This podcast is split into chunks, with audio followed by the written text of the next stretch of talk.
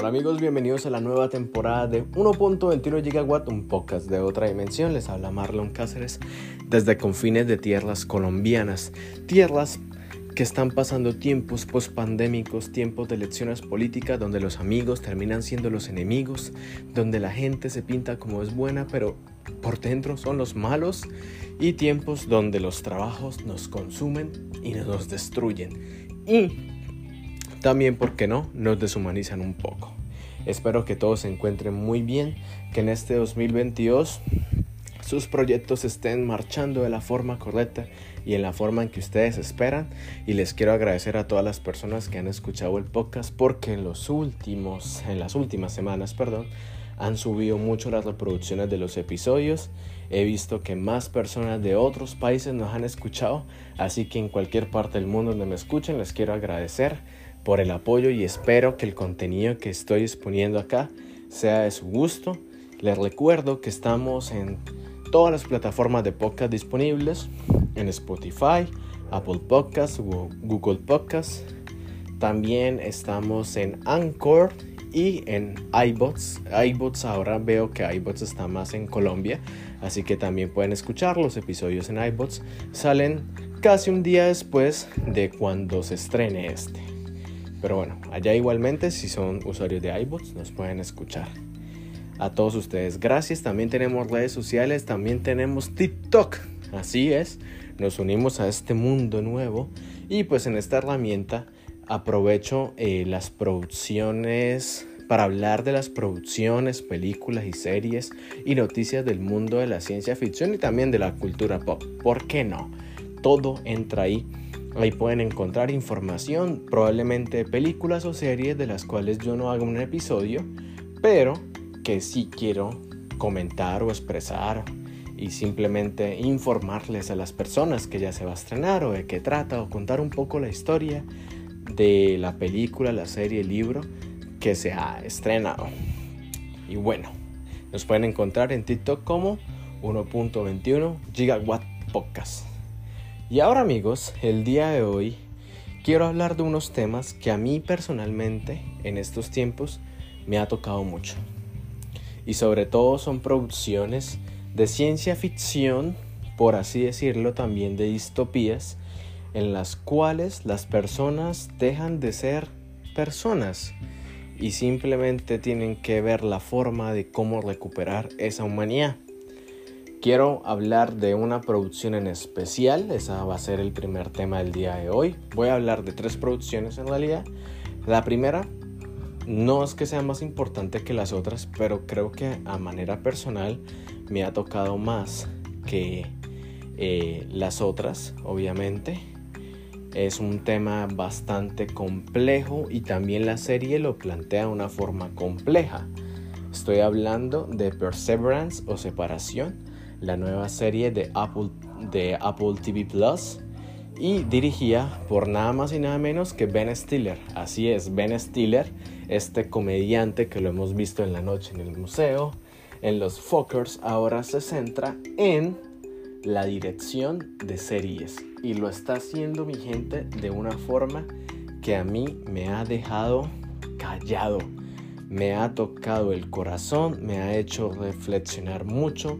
Eh, creo que las últimas películas que también él había, en las cuales había participado, son más personales, se alejan un poco de la comedia. No es que la comedia sea mala, pero muchas veces un actor que simplemente se ha sido encajado por estudios cinematográficos para hacer comedia, uno cree que simplemente es bueno para hacer comedia, pero luego cuando ya están frente a la dirección de un proyecto en el cual ellos pueden tener un poco más de libertad, nos sorprende.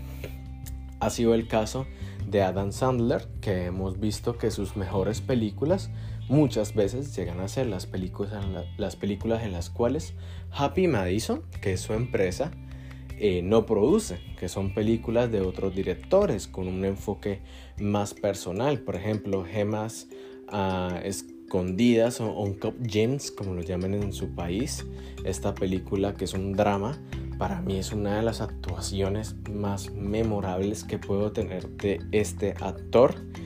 Y pues obviamente con Ben Stiller en la dirección en Perseverance estamos viendo situaciones muy muy buenas que me parecen mucho la, la curiosa ah, vida de Walter Mitty que protagonizó hace unos años y que en este proyecto trae a Anne, a Anne Scott que se acuerdan que Anne Scott en esa película era el supervisor, el que siempre lo criticaba, le hacía bromas y demás. Bueno, ahora Anne Scott está prácticamente inmerso en estas narraciones del trabajo. ¿De qué trata Perseverance? Vemos que es una serie que plantea una empresa en la cual sus trabajadores al ingresar a esta empresa firman ciertos acuerdos eh, de confidencialidad frente al mundo en los cuales ellos no pueden contar las cosas que hacen dentro de la empresa. Ahora, uno dice normal, como cualquier empresa secreta, FBI, todo eso, ¿cierto? Empresas gubernamentales. Pero ¿qué pasa en Perseverance? Pues esta empresa lo que hace es poner un microchip en tu cerebro, el cual se activa al pasar una puerta, que en este caso es un ascensor. Ellos al ingresar pasan a este ascensor y se activa, por así decirlo, otra versión de ti. ¿Cuál versión de ti es la que se activa? La versión del trabajo o la cual va a desempeñar cierta función. Entonces a esta persona se le instruye, prácticamente se le educa en esa área laboral, ¿sabes? Eh, de acuerdo a la función que tú vayas a, a depender o de acuerdo al puesto en el cual tú te vayas a desempeñar, pues a ustedes le dan una formación, le enseñan qué debe hacer y usted va y la cumple todos los días. Y uno dice, ok, hasta ahí va bien, ¿cierto? Se le está instruyendo a la persona, sabe qué hacer, cumple su labor. Ahora, cuando termina la, el horario laboral, vuelve este ascensor y la persona, eh, el microchip que está dentro de esta persona, se desactiva y su inconsciente o, su mente, la mente verdadera con la que nació, la experiencia, los sentimientos, los recuerdos y demás se activan y la persona no recuerda nada de lo que hizo en el trabajo.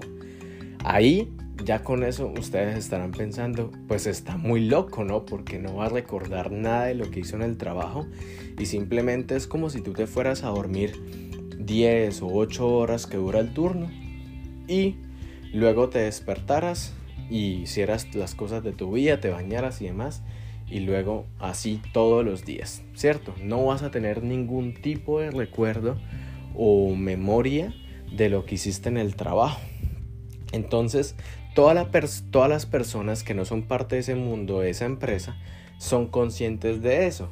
Y se nota mucho que estas personas que son trabajadores de la empresa tienen ciertas diferencias con sus familiares, con sus esposas, porque prácticamente es como si el cerebro de esta persona se apagara y no recordara nada de lo que hacía en el trabajo.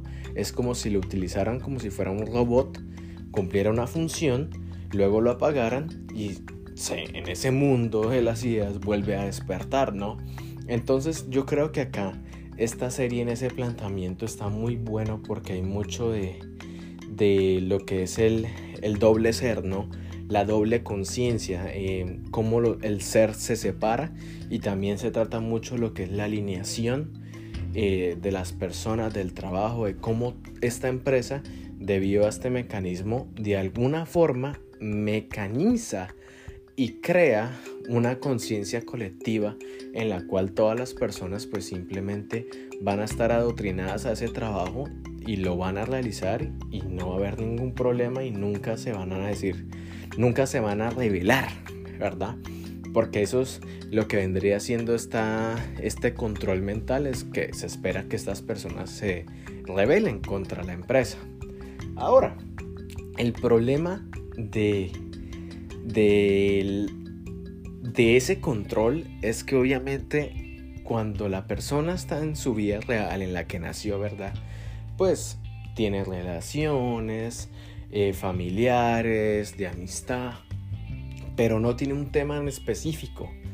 Siempre las otras personas le van a preguntar cómo te fue en el trabajo y no vas a recordar nada del trabajo. ¿Por qué? Porque trabajas en Common. Y Common son los que mandan, los que controlan tu mente y simplemente ellos eh, cuando te necesitan prenden ese microchip. El problema es que el personaje de Anne Scott, que es el principal, es por así decirlo un trabajador. Él va normalmente a hacer su trabajo todos los días. Debo eh, detenerme un poco antes de continuar y resaltar el trabajo fotográfico que hay en las primeras escenas y casi en todas donde se muestra ese mundo del trabajo. Es una locura porque te produce ansiedad, si sufren de claustrofobia, van a sentir la claustrofobia de la forma en la que prácticamente estas personas entran en un laberinto y solo saben llegar a su puesto de trabajo, pero el resto del camino del laberinto te puede llevar no sé a dónde está el minotauro, dónde están los monstruos, a dónde está cualquier cosa. Entonces, la fotografía está muy bien hecha y se nota mucho que Ben Stiller le está metiendo como también sus tonos irónicos de la forma en que se realizan ciertas cosas, ciertas tomas se ven muy como es imposible creer lo que yo estoy viendo, pero lo estás viendo. Y yo creo que Ben Stiller está haciendo ese trabajo de una forma muy muy buena en esta serie. Apenas han sacado cinco capítulos a la hora que estoy eh, grabando este podcast, pero con esos cinco capítulos yo he sentido de todo. Ahora, volvamos a Anne Scott, ¿cierto? Este personaje va normalmente a su trabajo, ta, ta, ta, y al darse cuenta que un compañero suyo ya no está, pues se inquieta porque no sabe por qué no está, se supone que todos están. Cuando trata de buscar los puestos simplemente le dijeron que ahora él, él iba a ser el reemplazante de la función de ese compañero, que es por así decirlo como ser un administrador, un coordinador, y él pues toma ese papel. Ellos no le dicen en ningún momento cuál fue la razón por la cual él no volvió, nunca se la dicen. Y uno empieza a sacar hipótesis, probablemente renunció o probablemente lo mataron. ¿Quién nos quita? ¿Quién nos dice que no? Recordemos que si esta empresa es capaz de poner un microchip que, que apaga tu cerebro y crea una conciencia alterna a la tuya, probablemente sean capaces también de matarnos. Entonces la serie empieza a tocar todos estos temas, este conflicto que tiene el personaje principal, porque él empieza de alguna forma a tener flashback de su otra vida. Y es ahí el problema porque no toda la tecnología es perfecta y ellos empiezan a tener flashbacks de su trabajo, de la otra vida del trabajo. Por ejemplo, que tú estés, te estés bañando y luego veas una conversación con alguien que tú nunca recuerdas o nunca has visto en tu vida, pero es probablemente porque lo has visto en la otra vida que es la del trabajo. Entonces, ese, esos flashbacks empiezan a pasarle al personaje principal y empieza a crearse frente a él un escenario bastante raro de que la empresa probablemente esté eh, de alguna forma guardando secretos. Ahora, ya con eso ustedes tienen un panorama. Aquí hay que hablar muy importante de otra fonda, eh, de, de otro tema profundía y también voy a introducir otros personajes que es importante porque son parte de la narrativa y para la historia tienen importancia.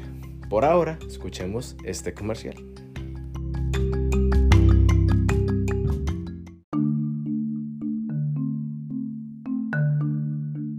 Bueno amigos, seguimos con este análisis de los primeros 5 episodios de Severance, la nueva serie de Apple TV Plus dirigida por Ben Stiller, una serie de ciencia ficción, drama y misterio. Como ya abordamos el personaje de Anne Scott, que nos ayuda a entender un poco la trama en el mundo en que se sitúan estos empleados de Lumon Industries, pues es importante abordar otros personajes porque es debido a estos personajes que nosotros vamos a empezar a entender más con qué tan compleja es esta empresa y qué tanto poder tiene sobre sus empleados. Tenemos a Patricia Arquette, eh, que interpreta a Harmony Cobble, que vendría siendo como una manager principal de la empresa, pero hay otra persona que prácticamente es quien hace el trabajo sucio, que es Michael Comstead, que interpreta a Mr. Granner, Y este personaje de Mr. Granner es muy curioso porque aparece solo cuando la situación está empeorando. Uno esperaría ver que este personaje es el que haga el trabajo sucio fuera del trabajo, porque uno dice, si sus empleados están teniendo flashback o están recordando información de lo que vieron en el trabajo, pues es importante que esa información eh, esté segura, que no haya ningún como Wikileaks o fake news por ahí eh, rondando, porque pues la gente del pueblo va a entender las cosas que hacen dentro de la empresa o que prácticamente ese trabajo es algo ilícito o pues es algo que prácticamente vendríamos diciendo que es un peligro para la comunidad. Y eso es lo que vemos. Vemos que Adam Scott se encuentra en esta comunidad donde hay muchas personas que se están oponiendo al Moon Industries, pero él no entiende el por qué se están oponiendo y simplemente hay una discusión, pero uno se da cuenta que hay otros hombres vigilándolo a él. Uno dice probablemente sean Lumon Industries, los cuales están vigilando a sus empleados. Pero el personaje de Harmony Cobble, esta manager, uno diría probablemente, probablemente, probablemente, probablemente, porque pues no quiero dar spoilers, probablemente ella eh, tiene una conciencia plena de todas las acciones que hace. O sea, ella no tiene este microchip que le insertan a todos sus empleados. Porque ella en el mundo real simplemente lo que hace es actuar como si fuera una persona normal y luego cuando está en Lumon pues tiene otra personalidad, pero en realidad es la misma personalidad, solo que ella está actuando. Entonces vemos que ella está tratando de manipular mucho a Anne Scott para que evite, o perdón, a Mark, el personaje de Anne Scott, para que evite averiguar o tratar de saber qué pasó con otros empleados, qué, qué pasó con prácticamente con su compañero Pity, que es, así como les dije, el compañero que prácticamente es despedido, no va a su trabajo y nadie sabe el por qué. Porque luego Pity empieza a buscar a Mark para decirle, oye, lo que están haciendo ahí está mal, pero yo no recuerdo mucho, tampoco recuerdo mucho de mi vida personal y mi familia debido a que pues prácticamente ustedes entienden que ustedes tienen un familiar, su esposo o su esposa, con el cual ustedes comparten, tienen cierta cantidad de recuerdos, de memorias con esa persona, momentos que pasan muy memorables, pero que luego esa persona usted no sabe a dónde está, no sabe a dónde se fue, no sabe si está en el trabajo o no, probablemente sí porque pues se va a trabajar, pero usted no sabe qué pasa por la cabeza de esa persona en el trabajo porque va a estar dormida. Ahora, cuando usted vuelve a la casa o la persona vuelve a la casa y usted trata de tener una conversación como, oye, ¿cómo te fue en el trabajo? No sé, no sé lo que hago, no sé a qué me dedico. Realmente no sé si estoy en un laboratorio eh, matando o haciendo experimentos con personas o simplemente estoy archivando documentos en una oficina todo el día y pues los documentos son clasificados y pues nadie debe saber sobre ellos. O sea, uno no sabe qué le pasa a esta persona a las 12 horas o 10 horas que va a cumplir el turno. Entonces todos los personajes alrededor que no están dentro del Lumon Industries empiezan a afectar o empiezan a tener una relevancia en la serie porque son ellos mismos a través del contacto que tienen con estos empleados, con Mark, con Pity, que ellos empiezan a recordar de alguna forma. Ahora hay un personaje muy importante que es Heli.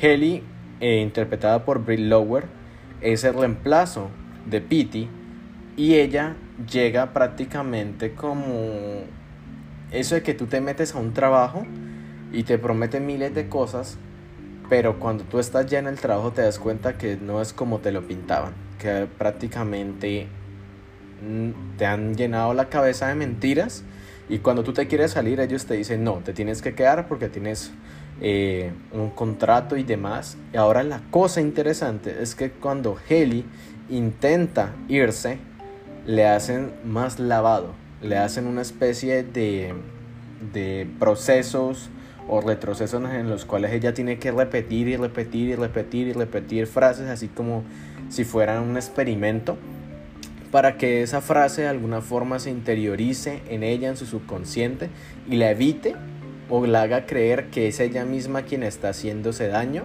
más no es la empresa, porque la empresa la está manipulando.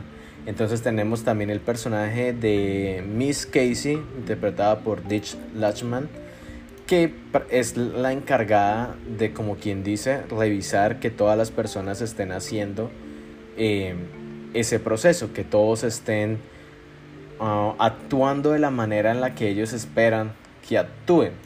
Entonces, muchos personajes que están dentro del Lumon empiezan a tener esos problemas. Por ejemplo, tenemos a Irving interpretado por John Torturlo, que lo vimos en Batman y lo debo decir, qué papelote se hizo en Batman y qué papelón se está haciendo en esta serie. John Torturlo, no sé, es lo mejor.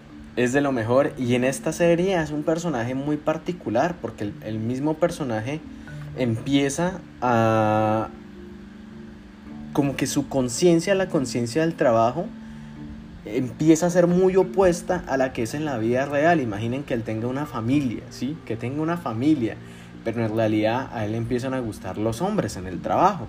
Entonces ya empieza a dividirse la persona, empieza a ser dos personas, dos conciencias en un mismo cerebro. Él empieza a preocuparse y enamorarse del personaje interpretado por otro capo del cine y de la televisión, como lo es Christopher Walken, que interpreta a Burke.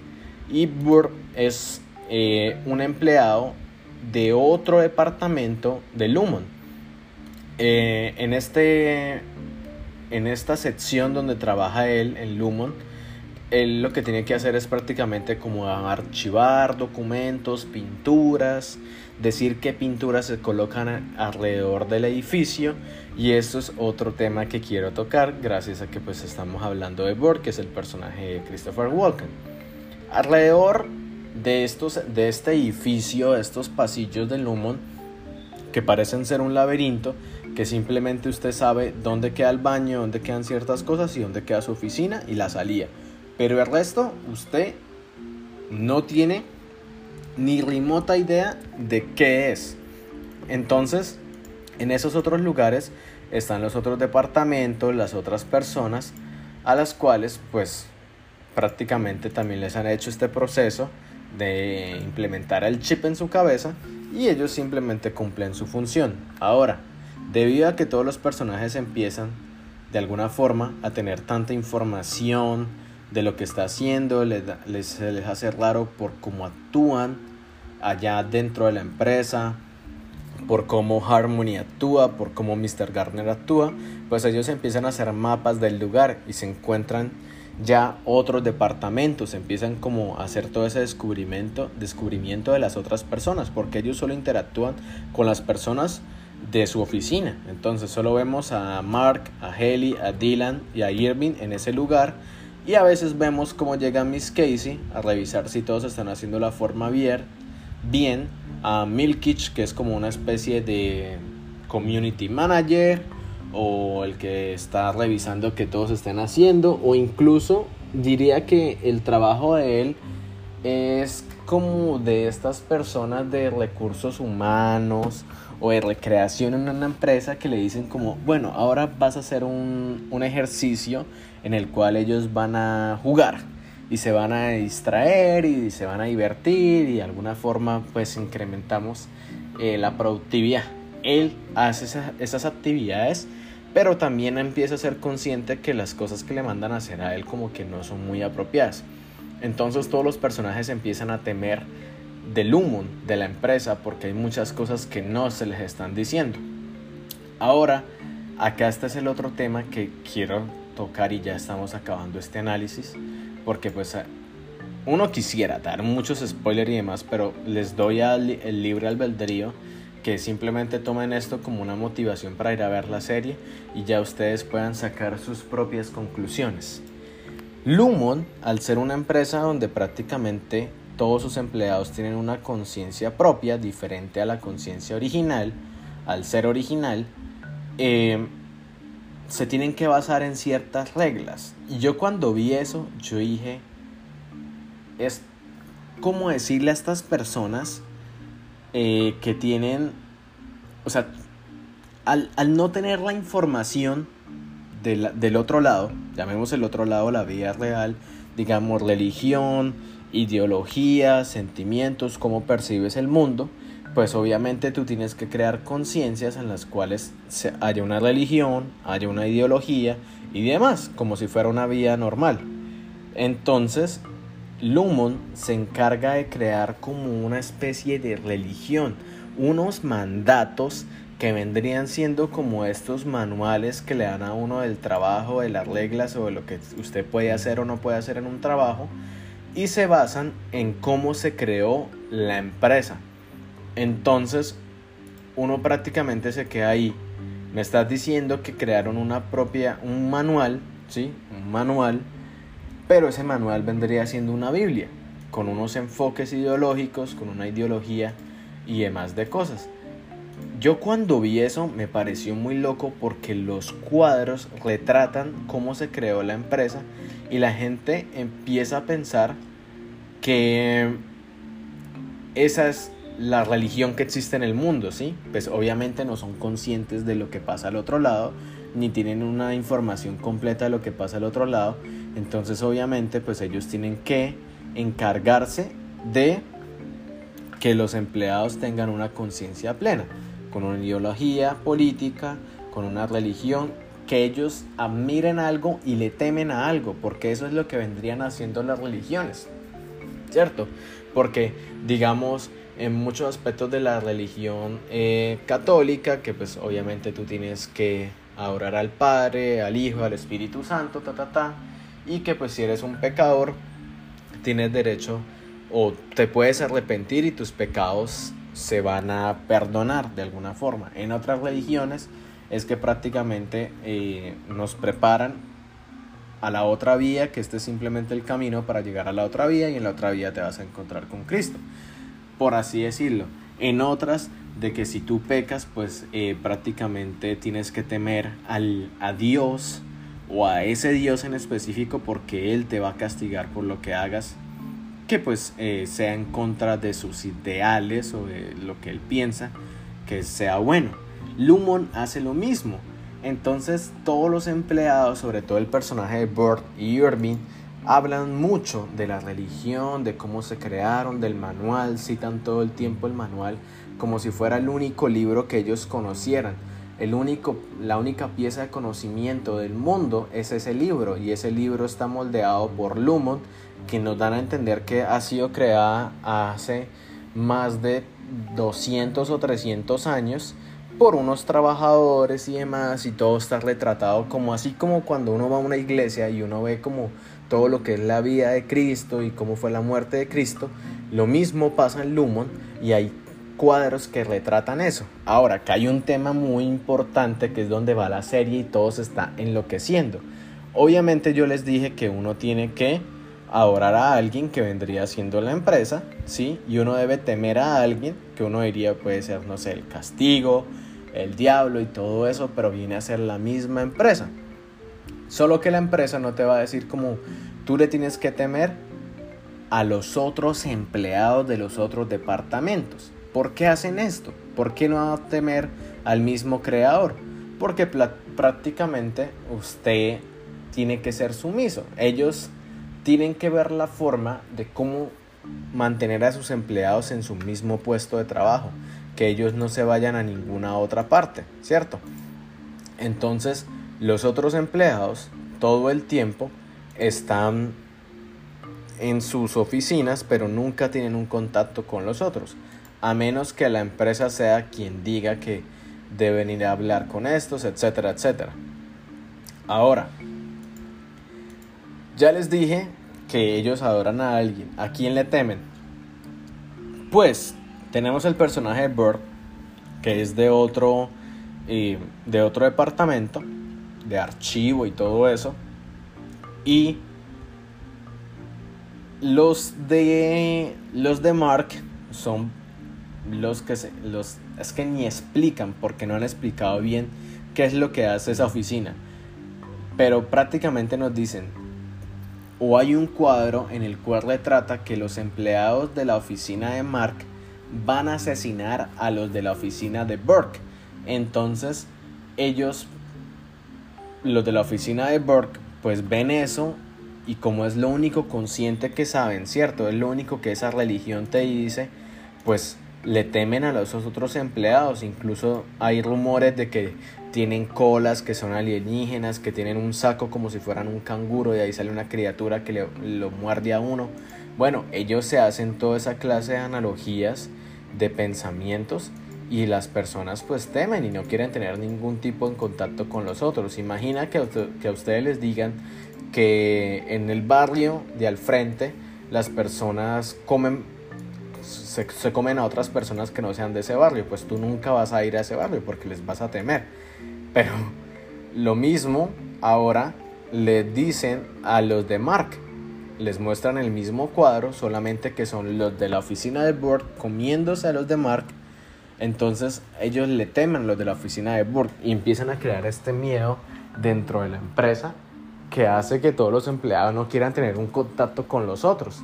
Y, en es, y es en ese choque donde todos empiezan a temer que se empiezan a dar cuenta que la historia que les ha vendido Lumon en realidad es una invención para controlarlos, para alienizar a todos y que todos tengan un tipo de pensamiento y que todos simplemente vayan a su puesto de trabajo y cumplan sus funciones y ya. Luego terminan la jornada, se van a su casa, ta, ta, ta, luego vuelven y así.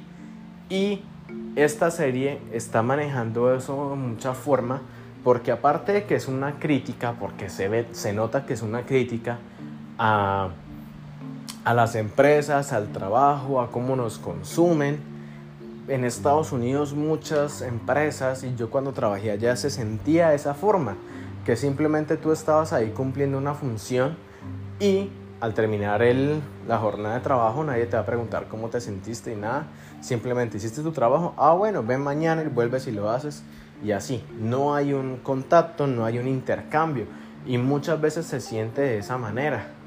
Ahora ustedes dirán, pero Marlon, entonces en Colombia cuando tú has trabajado no te has sentido así. Tristemente en Colombia, en muchas empresas que están ahora, y, y también hago la reflexión porque la serie me tocó mucho, en donde yo estaba trabajando, yo sentía que era como, como Mark, que no podía traer mi personalidad, quién soy, mis recuerdos y demás al aula de clase y simplemente yo tenía que hacer lo que ellos me dijeran, ¿sí? Porque cuando uno enseña algo, uno puede traer como contenido de otras partes del mundo, videos, cosas, reflexiones, situaciones que te pasaron a ti en esos países cuando viajaste y pues todo eso lo puedes llevar al aula de clase. ¿Qué me decían a mí? Deja de lado todo eso, simplemente coge el libro y haz lo que dice el libro y que los estudiantes hagan esto y que cumplan esta metodología y que hagan eh, la práctica y luego la producción y ya, se despiden y luego llegan otros y pasa lo mismo y pasa lo mismo, así durante un turno de casi 11 horas. Entonces uno prácticamente pierde su personalidad y se vuelve eh, un ser mecánico a la orden de estas personas. Yo cuando vi la serie yo dije, así era que me sentía. Y esta es, yo le, me estaba viendo esta serie con mi mamá y le dije, así es como se siente. Incluso mi mamá me dijo, así me sentía yo cuando yo estaba trabajando en la universidad o cuando yo trabajaba en otros lados. Nadie se interesaba por mí, nadie realmente le preocupaba por quién era yo fuera del trabajo solo algunas personas que son amigos o allegados, pero al final del día, si tú ya no les eres útil como me pasó, te van a llegar con un documento, con falsas excusas, te van a hacer sentir lo peor y que ya no eres útil para esa empresa. Que le digan a una persona a sus 27 años, con un título universitario, con una maestría, que ha trabajado más de 8 años en la enseñanza de idiomas, en literatura, que es un literato, que es una persona que prácticamente está empapándose todo el tiempo el medio, eh, que no se queda con la misma información que le dan, que lee, que investiga, que asiste a talleres, que usted ya no es útil o que usted no es, usted no es la persona indicada para enseñar idiomas, es colocar un cuchillo en la mano o una pistola en la mano y que prácticamente se huele los sesos. Porque le estás diciendo a esa persona que no sirves para nada porque para ellos no eres útil. pero puede que para otras personas sí seas útil. Entonces en Colombia eso está pasando ahora mucho, se está presentando esa situación y es muy complicada cambiarla, porque estas empresas simplemente se lucran.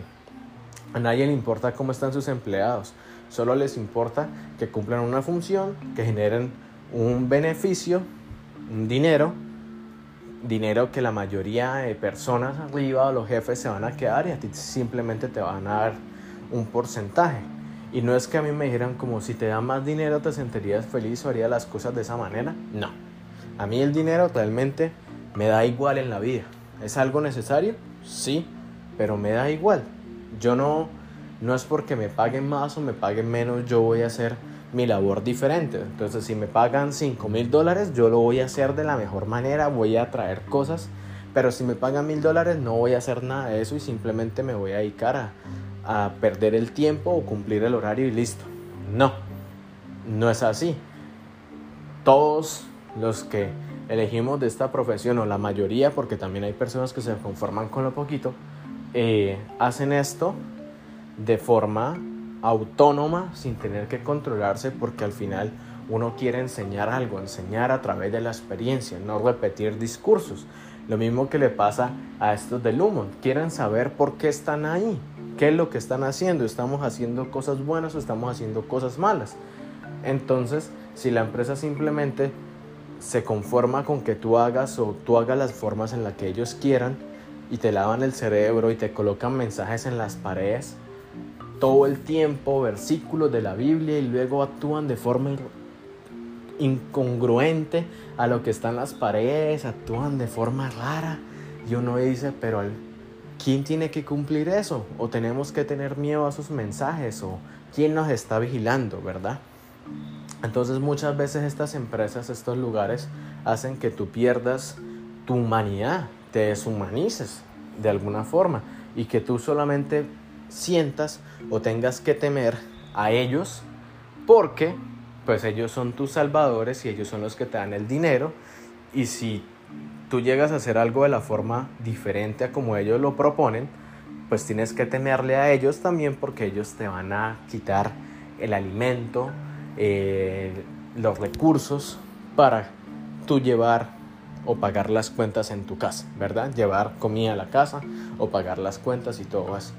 Entonces uno siente en realidad que estas personas son como unos lavadores de cabezas, de mentes. Yo no necesito el microchip que utilizan los de Lumon en, en Severance para sentirme de la misma manera en que se sentía Mark. En realidad son muy específicos y espero yo, espero yo que en un futuro se pueda cambiar esto en Colombia. Eh, ya otros países verán cómo lo hacen, pero yo me preocupo por Colombia porque pues si de esa manera todos empiezan a actuar se va a perder quién son en realidad estos profesores, estos educadores y la gente simplemente va a seguir órdenes del librito y no va a expresar más o no va a esperar algo más por parte de la empresa o del docente. Y el docente pues también como no tiene la oportunidad para brindar algo nuevo, pues prácticamente se muere y simplemente se activa otra conciencia ya mecanizada de seguir una metodología que ellos creen que está bien pero no está bien y simplemente le dicen al mundo así es como deben ser las cosas y le estamos pagando para eso. Entonces Severance a mí me pegó de forma personal. Siento que es una serie que trata unos temas muy, muy, muy personales y espero yo que las personas lo vean de esa forma, de cómo los trabajos nos consumen, nos deshumanizan y que a veces lo mejor es escapar, como lo hacen muchos empleados del humo, escapar de ese mundo. Yo sé que estamos en un mundo donde el dinero es, es esencial, pero si tú le sacrificas o le das 10 años de tu vida a una empresa que al final de cuentas, cuando ya no le seas útil, te van a dar una carta y te van a decir, ya no eres útil, ya tenemos otra persona, tú te vas a sentir como si no hubieras aprendido o no hubieras aportado nada, porque ya no eres útil. Entonces, esta serie se la recomiendo mucho, espero que la disfruten, está en Apple TV Plus, cada viernes están saliendo nuevos episodios están en todos los idiomas Y Ben Stiller la está rompiendo mucho. Anne Scott hace un personaje excepcional y pues está acompañado de, de un reparto de la misma calidad de él. Esto fue Severance. Ahora vamos a hablar de la segunda temporada de Space Force.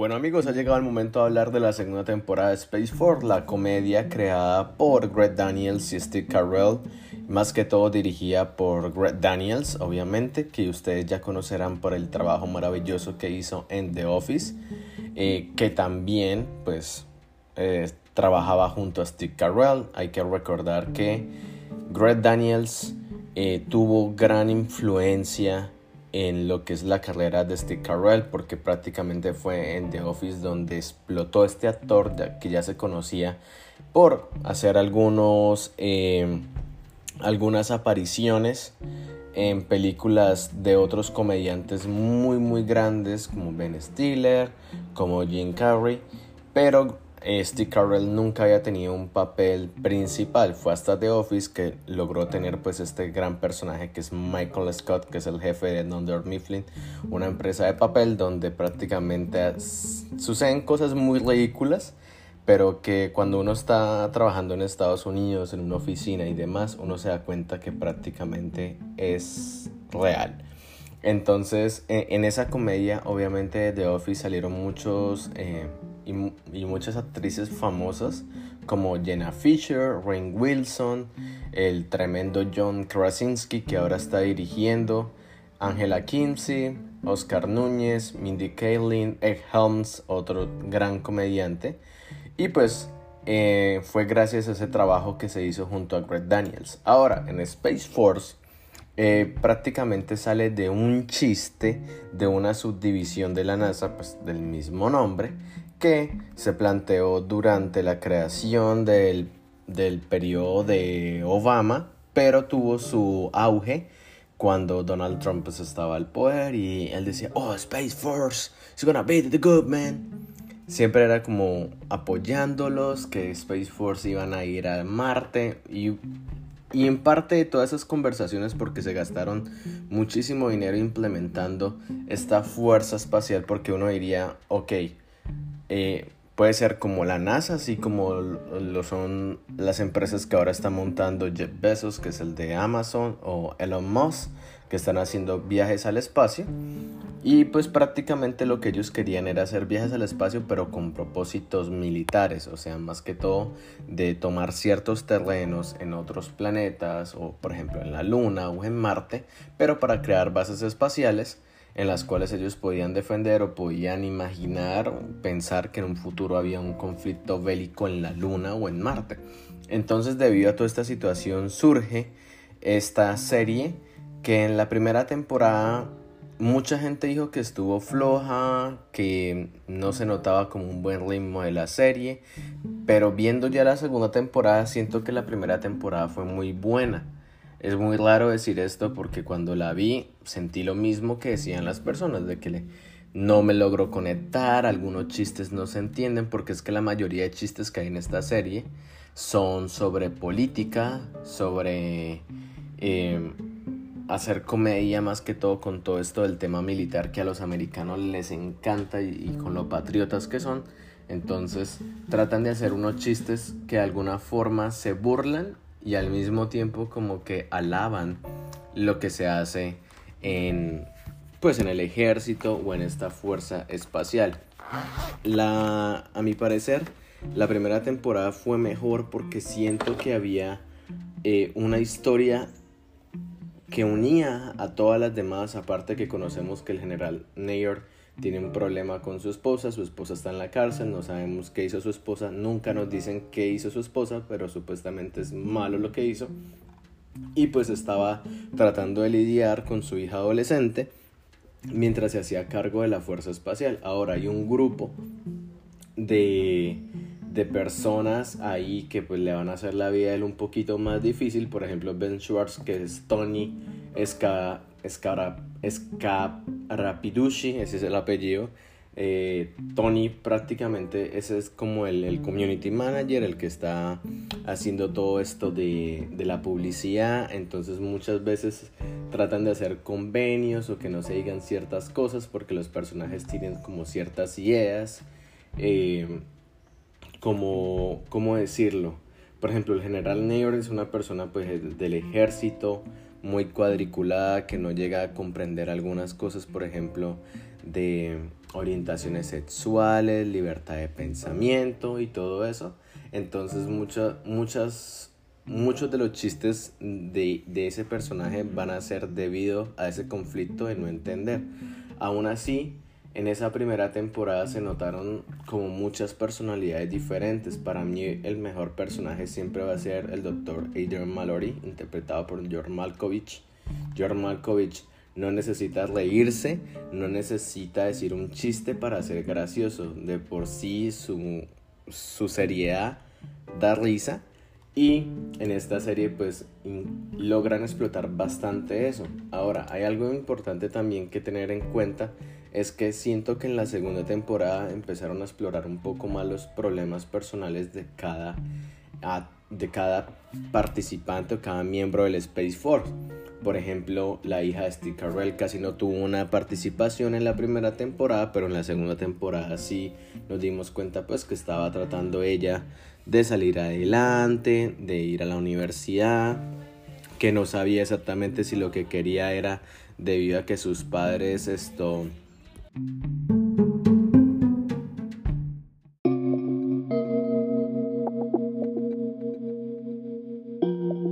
quien no sabe eh, qué camino elegir, si ir a la universidad, si irse a trabajar, también por la situación familiar que pasa, pues imaginen la madre en la cárcel y el padre que le dedica toda su vida a este Space Force y que muchas veces no está para ella cuando ella lo necesita. Entonces, bueno, está acá también el personaje de la capitana Angela Ellie, que es la primera mujer negra en ir a la luna, pero que está sufriendo un estrés, de estrés postraumático debido a que luego de que tuvieron que regresar a la Tierra, lo hicieron en una sola cápsula, eh, tuvieron que pasar mucho tiempo en un solo espacio junto a la otra tripulación que era los de China, que hay que recordar que se enfrentaron allá en la Luna y pues luego les tocó hacer las pasas y prácticamente decirle al mundo que los Estados Unidos no habían iniciado un conflicto y hacerle creer al mundo que eso fue así. Entonces esta segunda temporada es prácticamente como el post de ese alunizaje y de las relaciones rotas con China y prácticamente lo que ellos van a tratar es de primero lograr otra vez que los chinos estén aliados junto a junto al gobierno americano, van a utilizar a la capitana, al doctor Mallory. También vemos que otros personajes que aparecían en la primera temporada, como lo eran los, los otros generales que eran amigos de Steve Nard, eh, solo aparecieron en una escena. Lo cual se me hizo a mí súper raro porque en la anterior temporada aparecieron casi en todos los episodios, ya sea para burlarse o para dar un consejo, y en esta solo aparecieron una escena y a mí me parece pues un desperdicio porque son actores de comedia puros. Entonces, si dejas de lado a los mejores actores de comedia y uno entiende que les quieras dar el, como quien dice, el, el flor, el micrófono a los nuevos, pues trata de más bien hacer la típica el enfrentamiento entre, entre la nueva generación y la antigua generación. Entonces ahí podemos ver como una comedia más pura, porque si dejas a todos los nuevos con los nuevos o simplemente a los nuevos con John Malkovich, pues muchas veces se va a sentir que esa comedia no, no se siente tan pura. Además, en esta segunda temporada, antes los chistes políticos salían de acuerdo a las situaciones que veían. En esta se pueden gastar todo un episodio haciéndose bromas simplemente para que les devuelvan el presupuesto para hacer una misión. Y se los digo, porque los episodios ahora duran como 30 minutos, no antes como 40, 45. Y se pasan muy rápidos y uno siente que uno no aprendió nada en el episodio, que el episodio al final trata de tener como un punchline, como ese, ese remate del chiste, pero uno no lo siente como lo hacía en la primera temporada. En la primera temporada uno literal veía como que híjole, los chinos también tienen armas. Y ¡pum! Se acababa el episodio. Entonces todo ese episodio se centraba en cómo los americanos tenían el mandato, podían eh, estar en la luna, tenían las armas, tenían todo listo, pero ahora nos muestran que los chinos son más poderosos que ellos. Ah, ahí en una escena de 10 segundos. En este simplemente son como conversaciones y a veces uno siente que la conversación la cortan, pero no de esa forma en que uno siente que, que te va a conectar con el siguiente episodio, porque en el siguiente episodio sigue la conversación. Entonces me quedo como, ¿por qué no pones toda la conversación? o la cortas en el momento ideal donde ya vaya a cortar con la escena y haya otra escena con otros personajes, que se sienta un poco más natural. Entonces siento que muchas conversaciones, no sé si era por la situación que estaba pasando, bueno, que está pasando en el mundo con Ucrania, con Rusia y demás, porque hay algunos chistes que uno dice, mm, acá como que trataron de, de echar un poco de hate a la situación esta de las guerras con otros países pero como que lo recortaron o lo tuvieron que modificar pues para no herir la susceptibilidad del público. Ahora, por ejemplo, en lo que les decía que se centraban más en los problemas personales, la mejor parte yo creo que de esta segunda temporada de 7 episodios, hay que recordar que la primera tuvo 10 episodios, es el Dr. Chan, que es interpretado por Jimmy O'Jan, un comediante nuevo, se está haciendo muy muy famoso y en esta segunda temporada vemos más de él. En la primera no veíamos tanto. Y en este es el personaje que de alguna forma nos ayuda a entender cómo eh, hay que dejar de lado los perjuicios o las ideas que uno tiene de la vida para poder hacer lo que a uno le gusta o estar con la persona que uno quiere. Y este personaje a mi parecer es muy importante porque ayuda a que el doctor Adrian, a Tony, incluso la capitana puedan entender eso. Ahora, odié mucho que Lisa Kudrow, que hace pues el personaje de la madre, Maggie, que está en la cárcel, solo apareció en un episodio y fue como la típica llamada por celular, pero no sé, yo a veces soy como muy muy meticuloso por la forma en la que se graban ciertas escenas. Por ejemplo, si tú estás haciendo una videollamada y la persona está sujetando el celular, obviamente se tiene que ver de manera vertical, ¿sí? La imagen en el televisor en primer lugar, así con las rayas negras al lado y que obviamente solo va a cubrir como lo que la cámara eh, logre captar, digamos la cabeza, parte del pecho y parte de los hombros. En la escena vemos que Lisa Kudrow tiene su mano, ¿sí? Pero en vez de estar en vertical, está en horizontal. Y se ve el fondo de la prisión, se ve a gente jugando básquet, se ven las rejas, se ve ella toda por completa, casi hasta la mitad del tronco. Y uno dice, pero no se supone que está en una, una videollamada. Entonces, no, en realidad ya su brazo sí está estirado como si estuviera sujetando el celular, pero lo otro es el movimiento que hace. Se nota que el movimiento, o sea, no es ella con un celular, es la cámara grabando y simplemente se va moviendo así como de forma tratando de imitar como el movimiento que uno haría con los brazos, pero no se nota, o sea, no se ve natural la escena.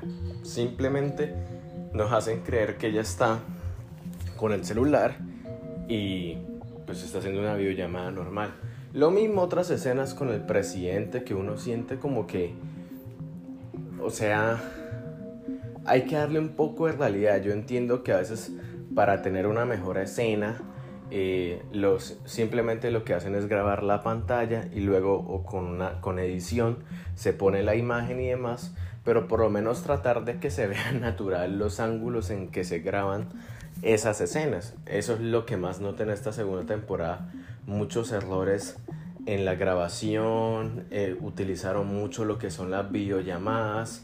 Literal de los siete episodios se pueden gastar fácilmente o en todos los episodios hay una videollamada en vez de tener como eh, lo que había antes en la primera temporada, que eran conversaciones allí entre ellos, solucionando, escenas como de movimiento, incluso, incluso la primera escena con la que abre la, la serie es de cómo el general Nerd llega al Space Force y es una escena donde él está manejando, se ve todos los planos, luego entra por una cueva, se ve todo eh, la fuerza espacial, todo lo que hay, la gente estudiando, los muchachos, los cadetes, las naves. Esas escenas así dan profundidad a la serie, pero en esta temporada, en estos siete episodios, lo máximo que llegamos a ver es la entrada del edificio donde ellos trabajan. De resto, no van a salir de, del centro de mando o de la oficina del Dr. Neil o el laboratorio. Se siente uno, o del pasillo. Entonces uno siente que solo hay como cuatro eh, locaciones principales en la cual rodaron esta temporada. No sé si le van a renovar para una tercera temporada porque a mi parecer esta segunda temporada eh, se pudo haber mezclado con la primera. Fácilmente se pudo haber mezclado con la primera. Dejar una temporada, una primera temporada de 17 episodios, incluso de 15 episodios bien formados porque hay escenas que se pudieron haber mezclar. Haces un episodio de 45 minutos y le, le, vas quitando todo el relleno o todas las escenas que no tengan sentido para la trama, porque hay muchas escenas que no tienen sentido para la trama. Uno no sabe para dónde va esto. Que los hackearon, sí, ¿quiénes los hackearon? Los hackearon, que los hackearon los rusos. Solucionaron el hackeo, pero luego de eso queda como ya. O sea, la primera temporada, la segunda temporada acaba así como nos hackearon y ahora qué va a pasar. ¿sí? Como que mm, se quedan viendo a nosotros, al público, como, y nos hackearon, ahora estamos en peligro. ¡Pum! Vean en la siguiente temporada lo que pasa con eso. O sea, se siente como no muy natural el orden en que se dan muchas escenas y así, son, así es como acaban cada episodio. Espero yo que si van a hacer una tercera temporada mejoren, aprovechen comediantes que están dejando de lado eh, actores grandes que están dejando de lado que le pueden aportar mucho a la comedia de esta serie eh, porque por momentos como le digo esta segunda temporada es más personal de entender a los, a los personajes pero ¿por qué no hicieron eso en una primera instancia? ahora la falta del hilo conductor, de a dónde va, de entender el enemigo, porque la primera temporada era literal, queremos llegar a la luna como sea, y tenemos que enfrentarnos a los chinos y ser los primeros en hacer el alunizaje. Nosotros, nosotros, nosotros, nosotros tenemos que hacer eso y ellos son el enemigo. Y se sentía que todos esos 10 episodios corrían en, base a eso. Cada episodio nos acercaba más y más y más. Tenían un problema, ta, ta, ta, ta, ta. Así se daban todos los, las escenas, los ángulos, todo corría a eso. En cambio en esta segunda temporada no se siente así como que este episodio se enfocó en la universidad de la hija del, del general Neur. Este episodio se centró en que nos quitaron el presupuesto. Este episodio se centró en que tenemos que eh, generar ahora convenios con otras empresas y marcas para que nos apoyen y podamos hacer nuestros viajes a la luna. Entonces toda esta temporada fue así, como que cada episodio de 30 minutos se sentía que era sobre una historia en específica, pero no se llega a desarrollar por completo si solo tienes 30 minutos. Pero bueno, esa es la segunda temporada de Space Force. Ustedes la pueden disfrutar en Netflix. La estrenaron a finales de febrero. Y pues esperemos que mejore porque Steve Carell para mí es un grandísimo actor. En todos los dramas y en las comedias lo hace súper bien. Pero en esta segunda temporada no lo vi. No vi al general Nair Simplemente vi como una o dos escenas de comedia, pero la comedia forzada antigua, la de los golpes, la de la escena en que te pones a llorar y todo el mundo se da cuenta de que estás llorando y das pena. Esas son las escenas que le vi a, a Steve Carell en esta segunda temporada. Bueno, ahora ha llegado el momento de hablar de The Adam Project, la nueva película de Ryan Reynolds.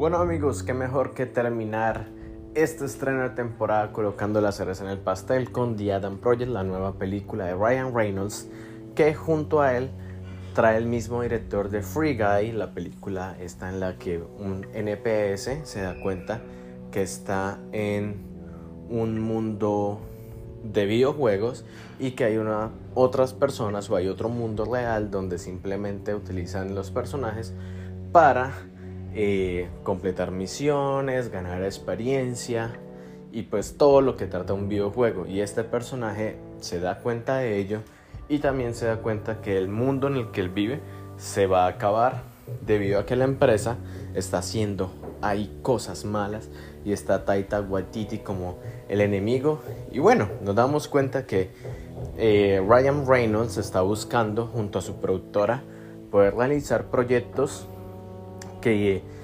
manejen la, la temática que él siempre ha tratado de hacer en estos últimos años. Comedia o humor negro junto a acción o drama o cualquier género que él desee o se trate la película, solamente que él quiere seguir manejando esa estética de hacer chistes, de obviamente hacer escenas de acción y demás, pero pues todo bajo su manto. Entonces, junto a Sean Levy, él propone ahora una película de ciencia ficción que ya nos ha confirmado que este va a ser el mismo director de Deadpool 3, el nuevo proyecto pues de este personaje de Marvel junto a Fox, este antihéroe. Y pues, qué mejor que traer junto a él un director que, lo que le permita hacer esta comedia negra que a él le gusta eh, realizar y que en sus proyectos se nota mucho esa marca. En esta película de ciencia ficción vamos a ver casi la misma estética, pero con un Ryan Reynolds un poco más sentimental, un, Ryan Reynolds por ahí tipo, eh, no sé, del principio de su carrera, de tratar dramas familiares. Y junto a él hay un cast tremendo a mi parecer. Hay una combinación de Vengadores, Guardianes de la Galaxia, Electra porque está Mark Ruffalo interpretando a su padre Luis Red, Sue Saldana interpretando a su novia Laura. Está Jennifer Garner como Eddie Ring interpretando a su madre y pues junto a él otro cast que pues a mi parecer creo que es la primera vez que los veo actuando en películas, incluso la versión joven de él. Yo lo vi y yo dije, este niño creo que lo he visto en Jurassic Park o algo más, pero no, es la primera vez que es un proyecto que se llama Walker Scott y pues en esta película trae a ese grupito para plantear un viaje en el tiempo, una película de viajes en el tiempo. ¿De qué trata The Adam Project? En el año 2050, Adam, interpretado por Ryan Reynolds, está escapando de una empresa la cual domina los viajes en el tiempo. Él ha obtenido una nave porque es uno de los mejores pilotos de esa época y roba esa nave para detenerlos a ellos. Él quiere viajar al año 2018 para detener los viajes en el tiempo y pues que se detenga toda esa catástrofe que ellos están haciendo, porque pues ustedes saben que si ustedes manejan los viajes en el tiempo, tienen esa tecnología, pueden viajar a cualquier universo, a cualquier línea temporal y modificar las cosas bajo a lo que a usted eh, le convenga, ¿no? Entonces él los quiere detener y me gusta mucho la forma en la que hace el viaje en el tiempo porque en la misma nave hay un hay como una especie de arma, ¿sí? que proyecta un agujero de gusano. Él viaja dentro del agujero gusano, se desaparece y aparece en la otra línea temporal. Entonces, mientras está escapando, lo hiere y viaja en ese agujero de gusano, pero en vez de llegar al año 2018, llega al año 2022. En el año 2022 se da cuenta que pues ha cometido un error, pero que junto a la versión joven de él es la única que lo va a ayudar a reparar la nave porque la nave ha terminado con muchos daños debido al enfrentamiento entonces necesita que su versión joven active el mecanismo porque se utiliza con el ADN y demás. entonces que necesita que active el mecanismo de reparación mientras hacen tiempo. Ahora el problema es que va a haber otros malos, los malos, la empresa esta, que eh, prácticamente de la cual ellos estaban huyendo, pues llega ahí y lo están buscando. Mientras pasa todo el proceso de reparación de la nave, él se da cuenta que hubo muchas cosas que cuando era pequeño pues hacía de forma errónea debido a la muerte de su padre. Y más que todo las relaciones con su mamá estaban muy deterioradas. Y lo único que él buscaba era problemas en el colegio y demás. Y pues él le da a entender de que pues esa no es la salida para eh, superar la muerte del papá que nos dicen que había pasado hace menos de dos años.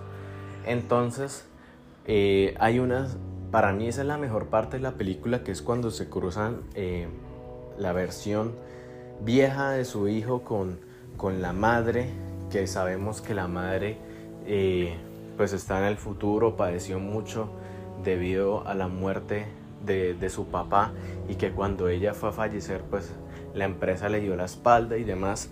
Entonces eh, nos damos cuenta que hay una muy bonita interacción, hay unas escenas muy chéveres de Jennifer Gardner con Ryan Reynolds, que si no estoy mal apenas es una sola, es bastante larga, pero para mí es como la que nos pone en contexto de que el personaje necesita eh, hablar o darle a entender a su mamá también el por qué él actuaba así en esa época. Pues todos sabemos que a veces los padres simplemente se centran en su vida y hacen lo que ellos creen que para sus hijos está bien, pero no les llegan a preguntar realmente a los hijos si eso les gusta, si eso es lo que ellos prefieren. Entonces eso es lo que esa es la conversación que tiene él. Ahora, como sabemos que la otra empresa llega y los persigue, pues aparece Laura, que es la novia de él, que nos dicen que ya está muerta, pero vuelve a aparecer y lo salva y le da a entender a él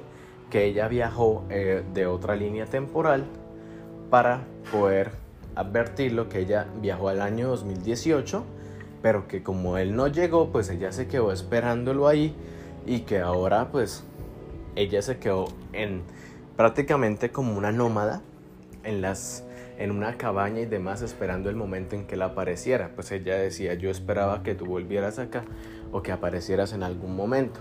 Entonces ella lo que hace es sacrificarse para que él junto a su versión joven viajen al año 2018 a encontrarse con Mark Ruffalo, Luis, que es su padre, quien ha sido el creador de los viajes en el tiempo. Ahora, acá hay muchas cosas interesantes porque a pesar de que en las interacciones siempre nos dicen que eh, no, se, no pueden dar mayor información porque si llegan a modificar algo del pasado, en el futuro va a tener una gran consecuencia, ¿no?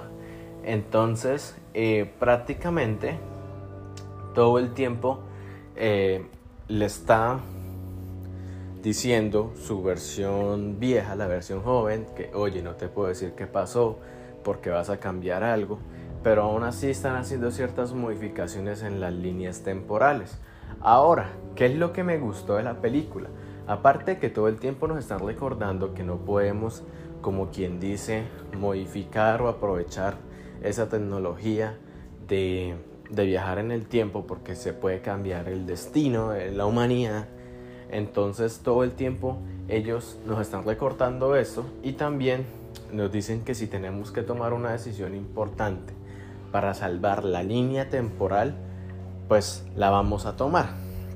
Entonces ellos están diciéndole a su padre que, esa, que eso que él acaba de crear junto a Sorian, que es la empresa en la cual ellos hacen eh, toda la tecnología, junto a Sorian, que su compañera o su jefa, que es la amiga, se podría decir que es como también es la madrina de, de Adam, Maya Sorian, pues ha hecho las cosas de forma diferente. Y él dice, pero no, esta versión que yo conozco no se parece en nada a lo que ustedes me están diciendo.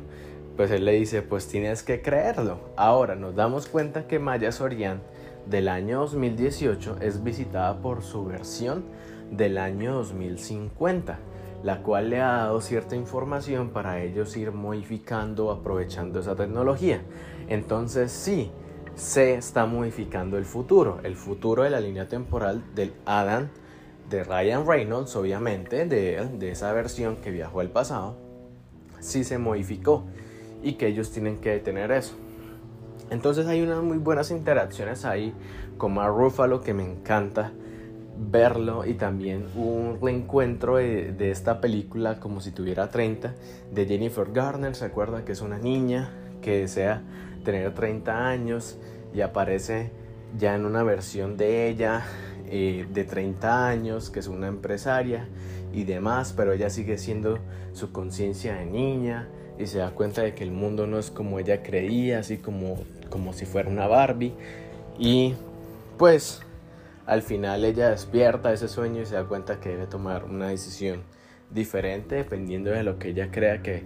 O sea, si ella, puede, ella cambió su destino y como si tuviera 30, ahora que lo veo, es una película de viajes en el tiempo de alguna forma, de la típica de la temática del sueño, ¿no? El sueño era como antes se planteaba el viaje en el tiempo. Una persona dormía y esa conciencia viajaba en un sueño a un futuro, a otro a otra línea de tiempo, a otra distopía, a otra utopía y la persona pues se daba cuenta de todas las cosas que pasaban ahí y al despertar pues prácticamente él tenía la decisión de ver si seguía actuando para llegar a ese, a ese tiempo o pues actuaba de otra forma diferente. Entonces como si tuviera 30 para mí, a mi parecer es una película de, viajes en el tiempo pero con la temática del sueño. Que eso se ha tomado mucho en la literatura. También esto, Shakespeare hizo muchas eh, similitudes a eso, a, adormecer, incluso había muchas historias eh, en las cuales los reyes le contaban eh, a su heredero lo que le iba a pasar al, ¿cómo decirlo?, al, al, reino si ellos no actuaban de cierta manera. Entonces toda esa temática así como, para que ustedes se den idea, luego podemos, puedo hacer un episodio enfocado a la temática del sueño porque también es como una especie de, ciencia ficción, así era como se planteaba al principio. Entonces, como si tuviera 30, tiene cierta similitud con eso y ahora ustedes la van a ver de forma diferente. Entonces, junto a Mark Ruffalo tienen que detener a Sorian, que así se llama la empresa, tienen que detener a Sorian de controlar los viajes en el tiempo. Ahora, lo que me gusta es que al final la decisión que se toma es que el, Adam del 2022, que, era la versión joven, y, el Adam del 2050 desaparecen, o sea, toda esa línea temporal desaparece, esas dos líneas temporales desaparecen, perdón, y simplemente queda la línea del 2018 en la cual pues su padre efectivamente fallece, él, no, él les dice, si me pasa algo a mí, ni me lo digan porque no quiero modificar el futuro. Si las cosas tienen que pasar, dejémosla que pasen a su sano ritmo. Entonces, esa línea temporal queda ahí, no voy a dar mayor spoiler porque quiero que la vean si no la han visto. Y esa línea temporal pues queda intacta. Eso fue lo que me gustó de la película. Pues, si nos decían que se modificaba algo del pasado en el futuro, iba a afectarse. Debido a que ya no había una, una razón, los viajes en el tiempo, pues ninguno de los dos ya podían existir. Aún así el final de la película para mí es lo mejor. Creo que tiene una muy buena enseñanza de, de unirse a los padres, de tener una conversación, incluso de cómo se deben afrontar las muertes de los familiares, porque siento que esta película trata mucho eso y también de, de entender que las decisiones que tomamos son importantes para nuestro destino y que si las cosas están destinadas a suceder, pues van a suceder. Si no, tenemos que barajar otra vez las cartas y a ver qué nos sale. The Adam Project, a mi parecer, es una muy buena película de ciencia ficción y tratan de ser muy correctos con la ciencia, de entender el, el problema de los viajes en el tiempo, de saber que si se modifican ciertas cosas, pues hay consecuencias y todo el tiempo la película nos lo está recordando. La comedia de Ryan Reynolds no se siente tan pesada en esta porque pues hay mucho drama familiar. Creo que eso es lo mejor de la película. Las escenas donde él es serio. Creo que es lo mejor de la película y también las interacciones que tiene con sus otras versiones, su versión joven y pues obviamente con su padre.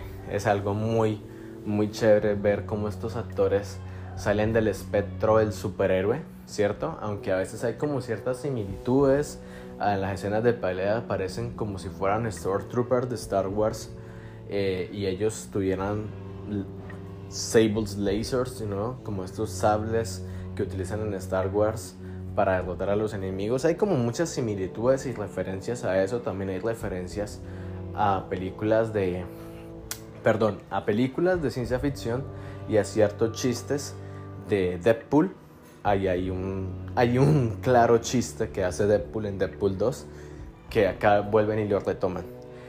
Es una muy buena película, yo espero que la disfruten, que la vean junto a su familia, aprovechen para sacar un tiempo y al final darse un fuerte abrazo que yo creo que es lo más importante que nos, que nos deja enseñanza esta película.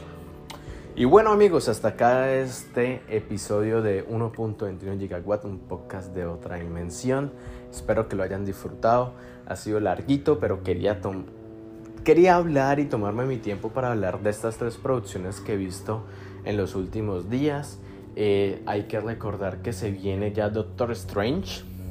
Obviamente tenemos que hablar de Doctor Strange, Morbius, también se viene Morbius, creo que Morbius se estrena primero que Doctor Strange, entonces probablemente vamos a ver Morbius. También hay una película de Foo Fighters, ajá, esta banda de rock, que ha decidido estrenarse en el cine en una película de terror llamada Studio 666 y pues va a tener comedia, chistes, también va a haber muchas apariciones de cantantes y de comediantes, lo cual está muy bueno. Y también, bueno, acaban de sacar el tráiler de Obi-Wan Kenobi de Star Wars. Vamos a tener la serie de Obi-Wan interpretado por el Dios, por el Jesucristo de Tatooine, por así decirlo, que es esto Iwan McGregor, obviamente. Y hay otras producciones que ya están ahí eh, puestas a estrenarse y pues apenas vayan saliendo las voy discutiendo. Los quiero invitar que si les gusta la literatura, eh, tengo una página que se llama es Marlon Cáceres. Punto, perdón, Marlon Cáceres de punto WordPress. Ahí estoy publicando poemas, cuentos que en mi tiempo libre escribo. Los pueden tener ahí. Y recuerden que estamos en TikTok como 1. no, 1.21 Gigawatt Podcast. Y en Twitter a Gigawatt Podcast estamos ahí. Recuerden que nos pueden escuchar en iBooks, Anchor, Spotify y en cualquier otra plataforma de podcast. Ahí estamos. Gracias a todos por escuchar. Thank you so much for your support. I hope that you will keep um, listening these episodes. I know that is in Spanish, but somehow if you like it, if you want to improve your Spanish, you can do it by just you know just by listening a, a little talk about science fiction movies, series, and literature. So thank you so much for your support. I send you greetings from Colombia to all parts of the world. I hope that you are doing well and I hope that your family is doing well as well. Gracias por escuchar. Este fue su servidor Marlon Cáceres. Nos vemos pronto en un segundo episodio y obviamente hay que decirlo. Nos vemos en la otra dimensión.